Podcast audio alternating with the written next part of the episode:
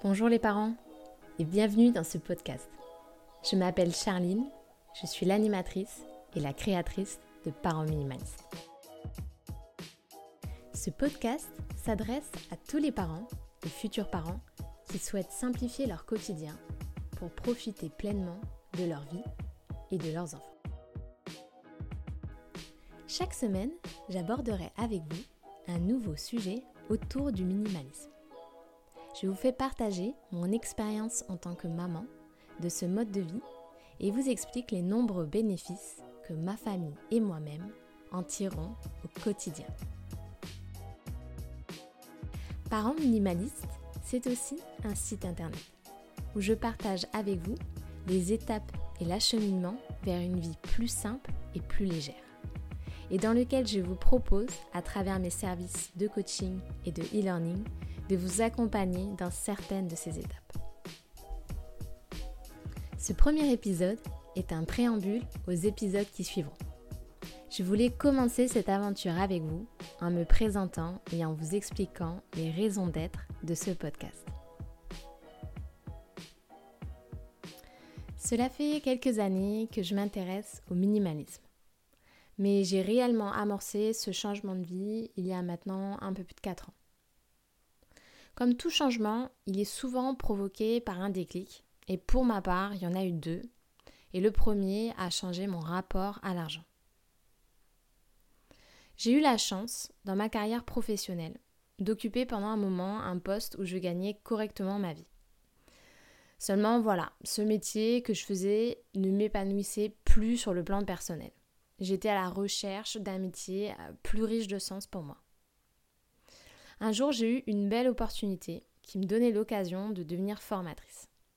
Un métier du coup tourné davantage vers l'humain, où j'aurais la chance de développer les compétences des personnes plutôt que le chiffre d'affaires d'un magasin, ce que je faisais depuis un certain temps. Seulement voilà, ce nouveau métier me faisait perdre 30% de mon salaire. Je vous avoue que j'ai très vite été résignée en me disant que ce changement de métier n'était pas raisonnable, pas responsable et que je ne pouvais tout simplement pas me le permettre. Mais est-ce que c'était vraiment le cas? Le choix était donc simple. Soit je continuais à me lever tous les matins pour faire un métier que je n'aimais plus et dans lequel je ne m'épanouissais plus, soit je devais revoir ma façon de dépenser mon argent. J'ai donc mis mon nez dans mon budget et plus particulièrement ce sur quoi j'avais un vrai pouvoir de changement. Alors, ce sur quoi on a un pouvoir de changement, on est d'accord qu'il ne s'agit pas ici des charges fixes. On a tous des budgets différents et on a tous des charges dites fixes sur lesquelles ben, on n'a aucun pouvoir de changement. Je parle ici des, dépenses dites plus superflues, euh, celles qui nous permettent de nous faire plaisir tout simplement. Mais certaines de ces dépenses euh, vaut la peine qu'on s'y attarde pour savoir si réellement elles sont source de bonheur. Pour ma part, j'ai immédiatement pensé au shopping. Il me semblait évident que si je voulais ajuster mon budget, je devais m'attaquer à ce sujet, ce qui pour moi était très difficile parce que j'ai toujours adoré la mode et j'ai toujours associé le shopping à une notion de plaisir.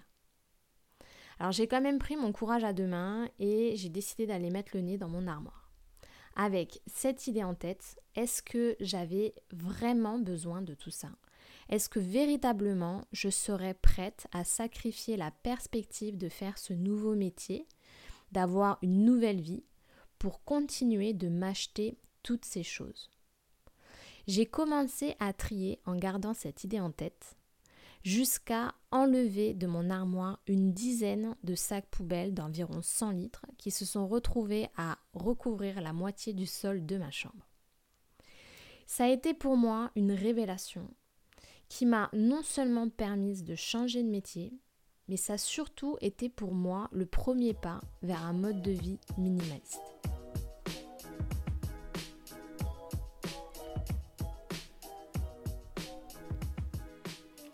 Le deuxième déclic, et sans aucun doute le plus important, a été pour moi mon entrée dans la parentalité. Car après avoir changé de regard sur ce rapport à l'argent, avoir un enfant allait changer mon rapport au temps Et à plus forte raison, à l'arrivée de ma deuxième, qui nous a fait passer au stade de famille nombreuse. Puisque en plus de mes deux petites filles, j'avais déjà une belle fille de 8 ans qui partage notre vie la moitié du temps. Je peux dire clairement que le minimalisme a pris tout son sens en devenant maman et a été pour moi la seule et évidente réponse à toutes mes problématiques de parents.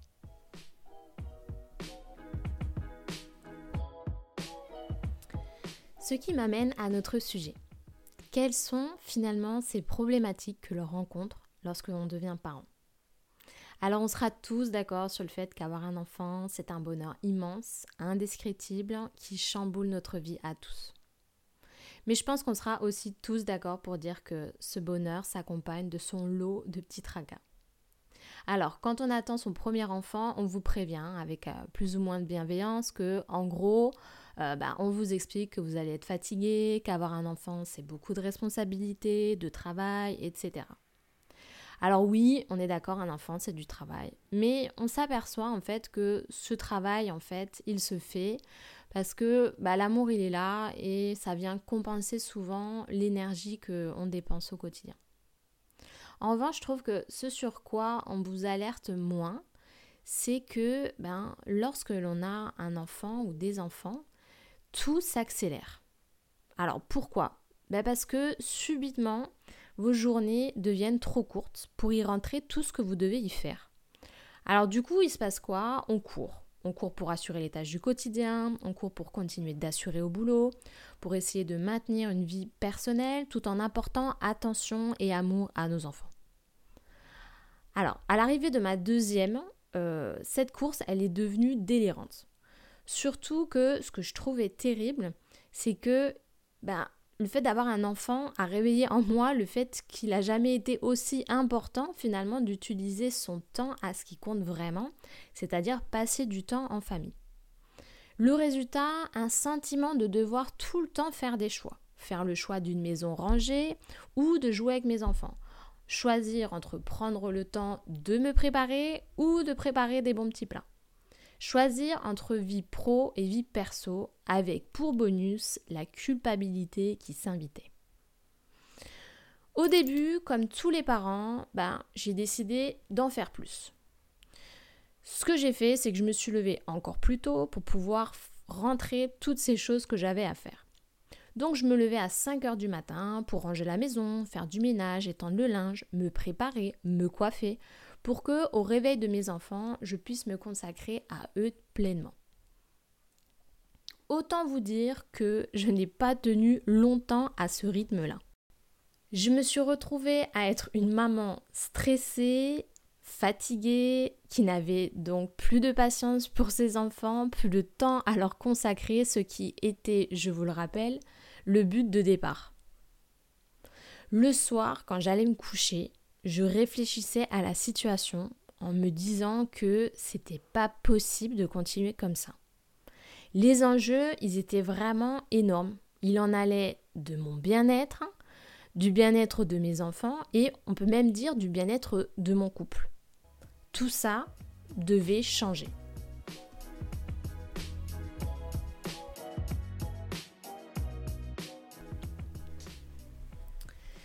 Le lendemain matin, je décidais de m'attaquer au problème de cette gestion de mon temps de la même façon que je m'étais attaquée à la gestion de mon budget. En réfléchissant une fois de plus à ce sur quoi j'avais un vrai pouvoir de changement. Alors j'ai pris une feuille de papier, un stylo et je me suis fait la liste de tout ce que je faisais sur une journée et j'y ai attribué de façon approximative le temps que je passais à réaliser chacune de ces tâches. Cet exercice, c'est vraiment un exercice que je vous conseille de faire euh, parce que euh, il agit comme un électrochoc.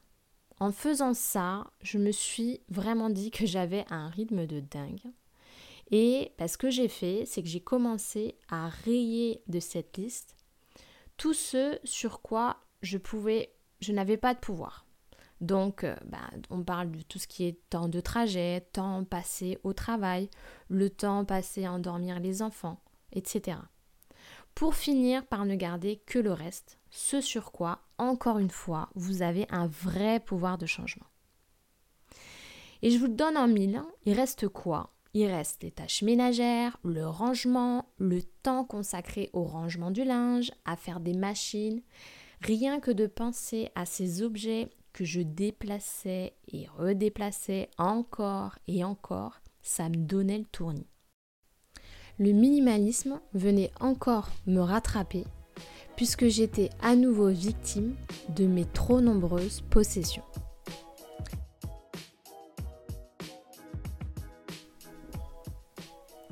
Et c'est comme ça que je me suis attaquée au désencombrement total de notre maison. Je me suis débarrassée de tout ce qui était superflu pour ne garder que l'essentiel. Les bénéfices ont été immédiats. Nous avons gagné du temps sur la préparation des enfants, sur le rangement, sur le ménage, sur la préparation des repas, sur les lessives. Ça a été incroyable. Et surtout, nous nous sommes rendus compte que nous n'avions pas besoin de toutes ces choses, ce qui est très libérateur et ce qui a également revu notre façon de consommer pour consommer dans un premier temps plus consciemment. Ce désencombrement, c'est un premier pas vers ce mode de vie et c'est un premier pas nécessaire. Alors bien sûr, le minimalisme, c'est bien plus que désencombrer son logement. Mais ça va vous permettre de passer le cap d'une vie légère. En gros, comment, voulez-vous avoir l'esprit léger quand tout autour de vous vient vous polluer cet esprit? C'est un peu comme quand vous décidez de faire place nette sur votre bureau avant de vous mettre au travail. Pourquoi est-ce qu'on fait ça? On fait ça pour y voir plus clair. Ici, l'idée, c'est la même, c'est d'y voir plus clair dans votre vie. Plus clair sur vos objectifs de vie, sur ce qui compte réellement pour vous. C'est ce sur quoi je veux vous amener. Le minimalisme, c'est aussi une philosophie qui vous amène à faire le deuil de la perfection. Et Dieu sait que quand on est parent, on essaie de l'atteindre, cette perfection. Si vous décidez d'entamer ce changement de vie pour enfin vivre vraiment, vous découvrirez que cette philosophie simplifiera aussi l'approche de votre parentalité. Une parentalité qui prône une éducation tournée vers moins de possession, mais aussi moins d'empressement, moins de courses vers cette perfection, moins de peur et plus de confiance en votre jugement de parent et en ce qui est bon pour vous et bon pour vos enfants.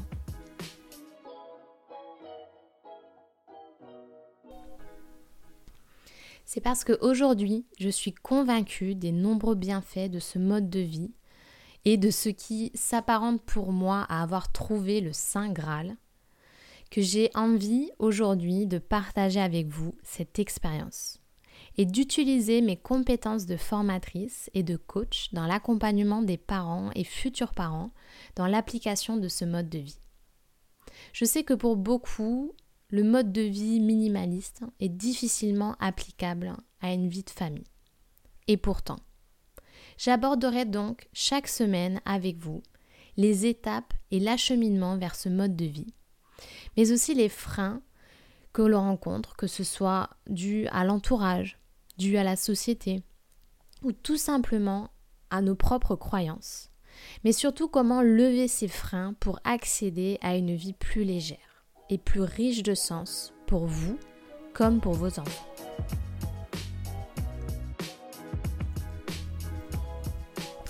Je m'arrête ici pour ce premier podcast. J'espère qu'il aura suscité votre intérêt et peut-être même l'envie d'aller plus loin. Chaque semaine, vous pourrez écouter un nouvel épisode sur la plateforme SoundCloud et sur mon site internet. Je communiquerai sur les réseaux sociaux via Instagram et Facebook. Mais si vous voulez avoir un accès direct ou être tenu au courant en exclusivité, n'hésitez pas à vous abonner ou à vous inscrire à la newsletter. J'ai vraiment hâte de pouvoir continuer avec vous cette aventure. Je vous dis donc à bientôt et je finis par cette phrase inspirée de Dominique Leroux qui dit que alléger votre vie, ce n'est pas seulement vous débarrasser du superflu, c'est faire de la place pour ce qui a de l'importance pour vous. Et dès lors que votre famille, vos passions, vos objectifs de vie deviennent plus importantes que vos possessions, c'est que vous êtes déjà sur le chemin du minimalisme.